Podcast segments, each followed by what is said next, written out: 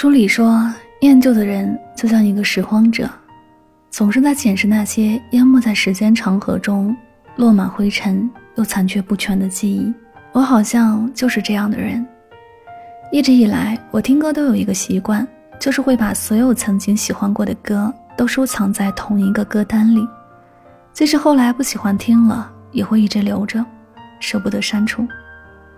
生活中也是这样。经常买回来很多喜欢的东西，但后来发现没什么用，就一直闲置在角落，又占地方，又舍不得扔掉。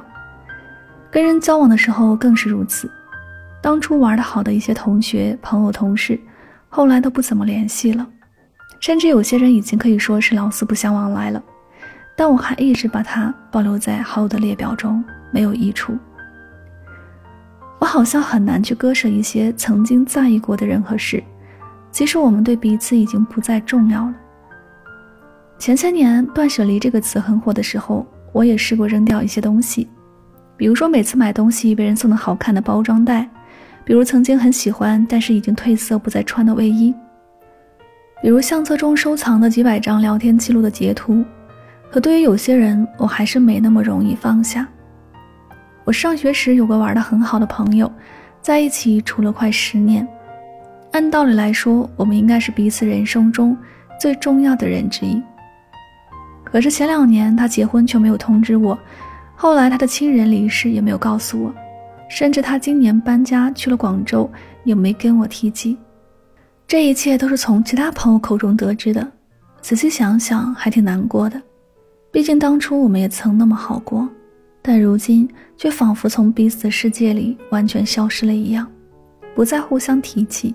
也不再互相惦记。有时候我在想，我们到底是从哪一刻开始生疏的？是考上了不同的大学那天，还是去了不同的城市工作那天，又或者是他谈恋爱的那天？结果不得而知。但现实就是，我们已经走散了，回不去了。唯一还牵连着我们的，只有那个熟悉又陌生的微信头像。不过点开却是一片空白。我不知道留着还有什么意义。但就是始终按不下那个删除键。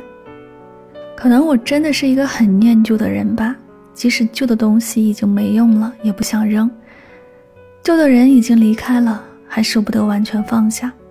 总觉得只要还保留着某些东西，彼此之间就还存在着羁绊，就有可能再回到从前。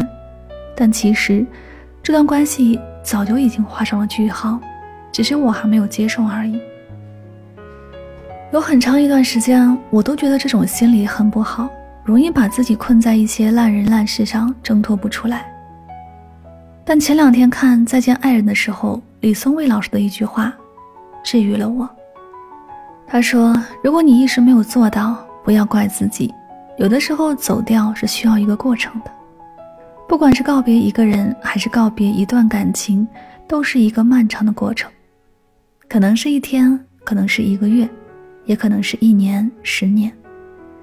如果现在这个阶段你放不下、舍不得，没关系，就坚持你想做的。等到了一个阶段，你自然就会慢慢长出勇气和信心，来斩断一些执念。可能很多人都有过类似的经历，明知道有些人该放下却放不下，明知道有些事该释怀却做不到。旁人劝了又劝，自己想了又想。却就是割舍不下，于是，一边恨自己懦弱，一边又继续沉溺其中，形成一个恶性循环。今天想跟同处于这种状态的朋友们说一段话：没关系，放不下也可以的。重要的是，你要给自己一段时间去思考和反思，去重新审视一下那段关系和曾经的那个自己。这个缓慢的过程，也许会让你受到很多非议。不理解，但没关系。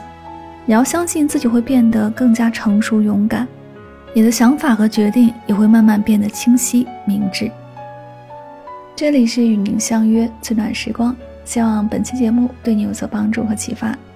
我是主播柠檬香香，每晚睡前暖心的声音伴你入眠，晚安，好梦。